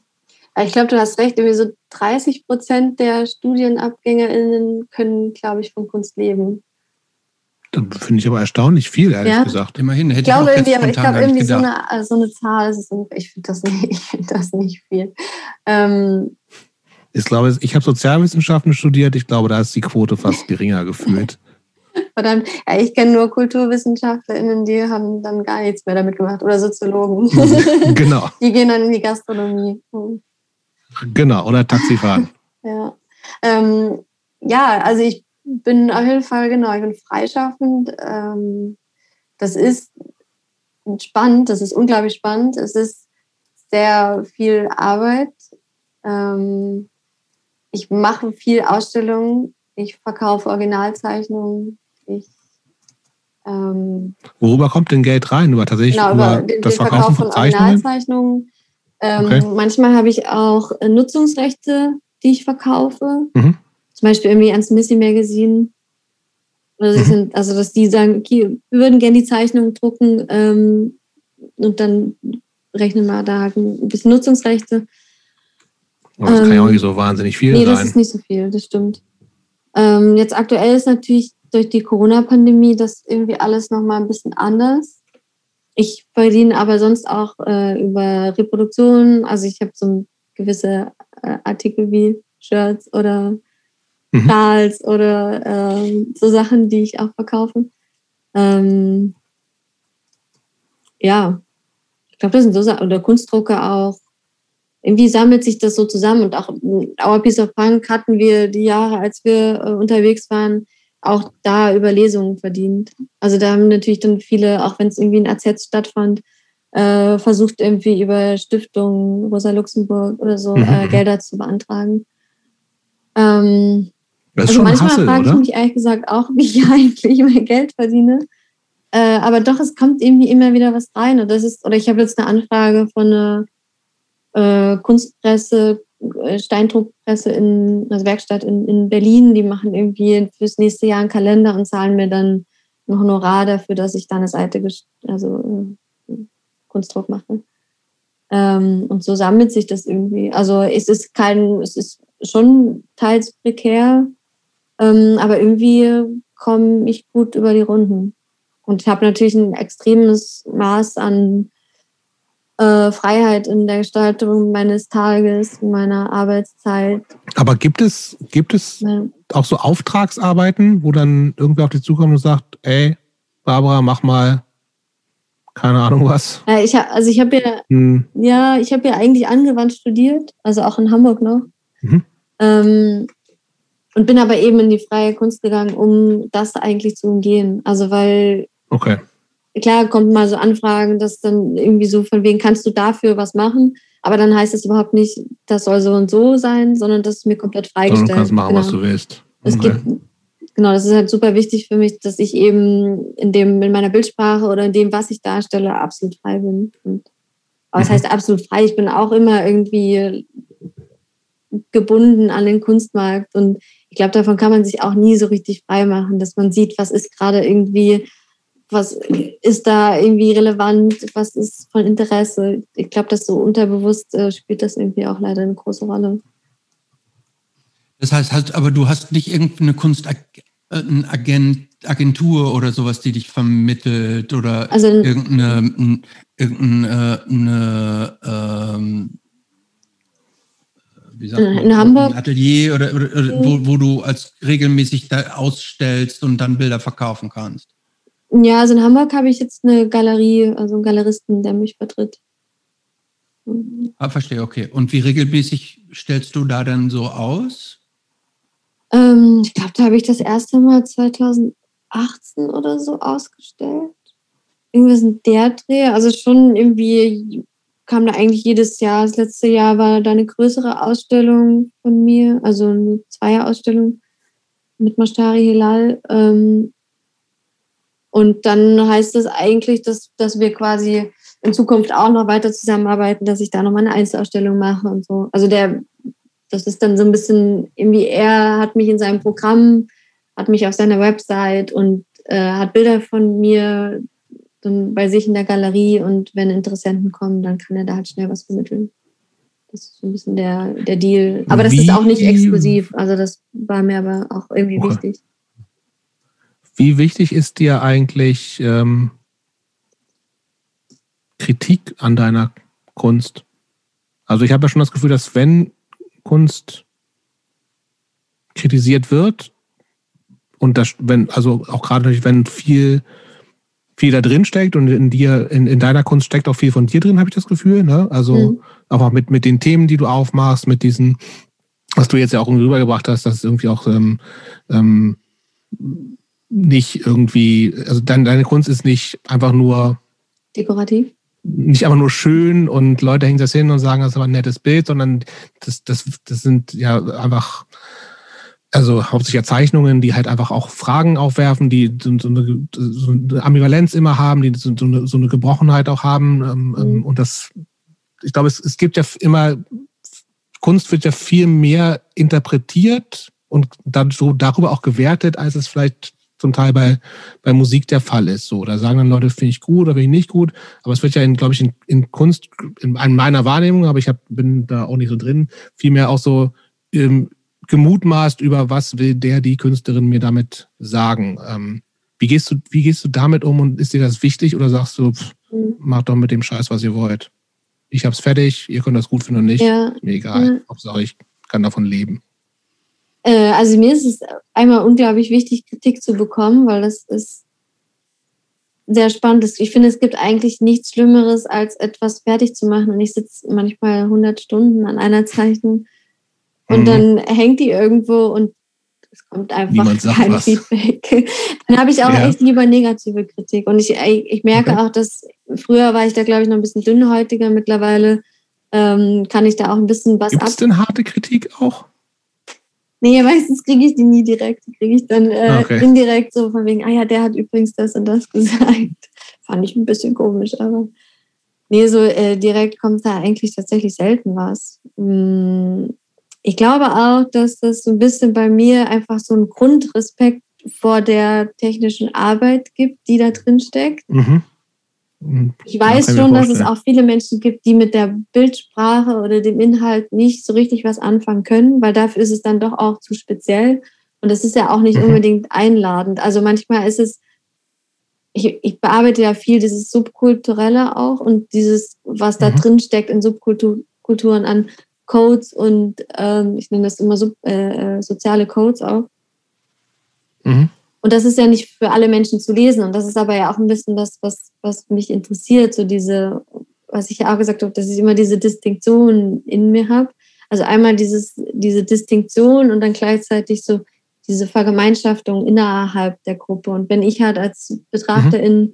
mir ein Bild anschaue, dann ähm, kann ich mich da oder entweder kann ich das Gefühl haben, ich kriege einen Einblick in, in diese Welt, oder ich kann auch sagen, ja, okay, irgendwie bin ich jetzt auch ausgeschlossen, weil das nicht, weil ich das nicht lesen kann. Ähm, mhm. ich glaube, jetzt habe ich einen Faden verloren. Nee, das fand ich schön. Gibt es in deiner aktuellen Position, in der du als Künstlerin jetzt stehst, gibt es einen, einen Wunsch ein Entwicklungswunsch, wo du, wo du hin willst, was, was du erreichen willst? Oder ja. entwickelt es sich so, wie es entwickelt? Ich glaube, das sind ziemlich ähm, normale Wünsche von wegen, ich würde, glaube ich, gerne weniger arbeiten, auch wenn es mich einfach zur Arbeit treibt und ich das auch, also ich kann bis nachts um vier zeichnen. Ähm, irgendwie mache ich das auch gerne, aber ich glaube, auf längere Sicht müsste ich weniger arbeiten und wünsche mir natürlich, dass ich davon dann irgendwie auch relativ entspannt leben kann. Also ich glaube, so eine, so eine ganz klassische Work-Life-Balance. Aber so im Sinne von, wo sich das hinentwickeln soll, ähm, das ist eher, glaube ich, eine Sache, die entwickelt sich, wie sie sich entwickelt. Manchmal sehe ich Zeichnungen von 2011 wo ich ungefähr angefangen habe, in dieser Art zu zeichnen und denke so, krass, das war auch irgendwie schon ganz geil, wie ich das damals gemacht habe. Mhm. Aber ich kann mich nie zurückentwickeln. Es geht nicht. Also es ist so, ich kann nicht versuchen, das, was ich damals gemacht habe, wiederzumachen, weil es mich dann, auch wenn ich es irgendwie noch gut finde, vielleicht auch irgendwie doch gar nicht mehr so auf die gleiche Art interessiert. Oder es geht auf jeden Fall nicht. Also ich kann nie äh, etwas zurückholen, was vergangen ist. Ich finde es total sympathisch, dass du auf diese Frage jetzt fast nur künstlerisch geantwortet hast. Ähm, ähm, meine Frage war auch dahingehend ausgerichtet, aber eigentlich auch noch einen anderen Aspekt, ein anderer Aspekt würde mich interessieren.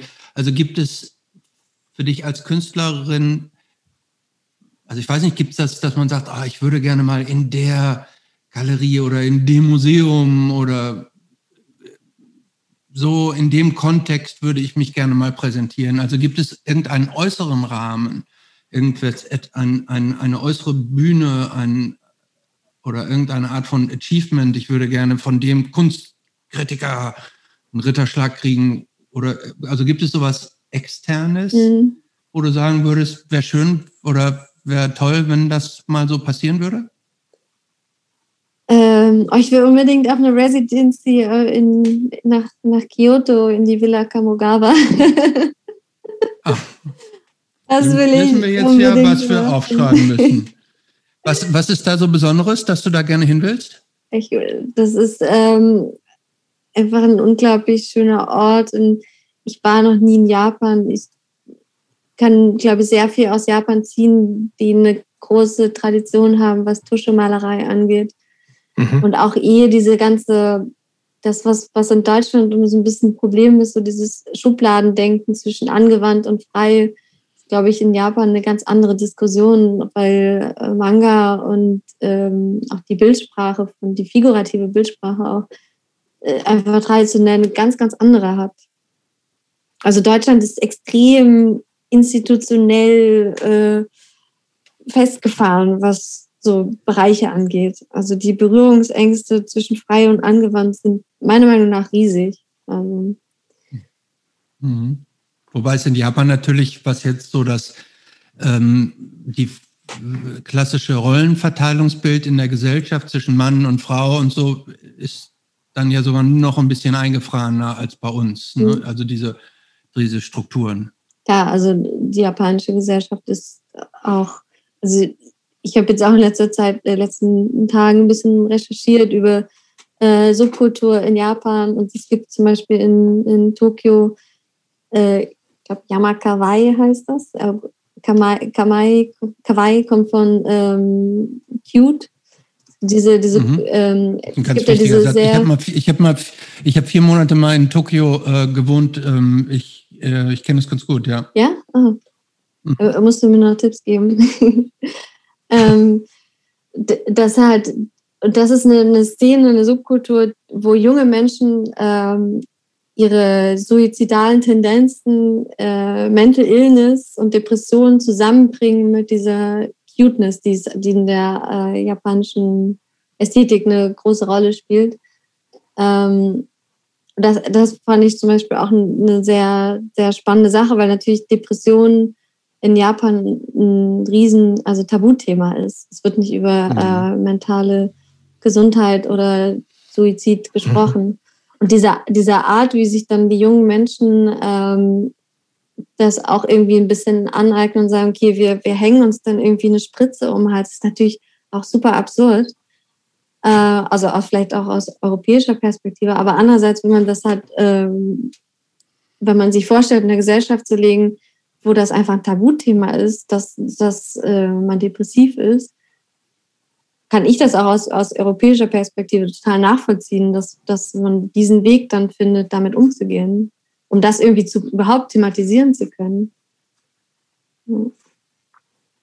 Und wie kommt man da hin, also in diese Residency? Also woran, woran hapert es noch? Ich muss mich jetzt bewerben. Ach so.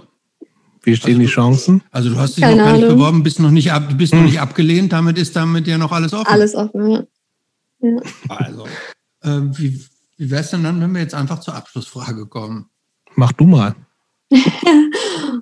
Was würde die 16-jährige Barbara über die Barbara von 2021 denken?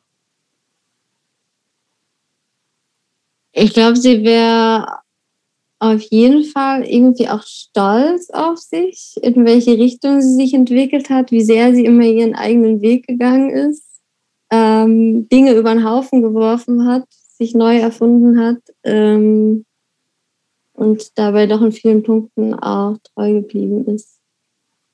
Würdest du der 15-jährigen Bar Barbara äh, von damals, wenn du der irgendwas ins, Weg, ins Ohr flüstern könntest für den Weg ins Leben, gibt es irgendeine Weisheit, wo du sagen würdest, die, die hätte vielleicht Dinge einfacher gemacht oder? Ja, vertraue dir selbst. Oh. Ich glaube, das ist ein, ein, das könnten viele Leute sich selber häufiger mal ins Ohr flüstern, oder? Ja, kann man auch jetzt immer noch wieder machen. ich glaube, das ähm, ist auch im, im Alter nicht immer so einfach. Nee.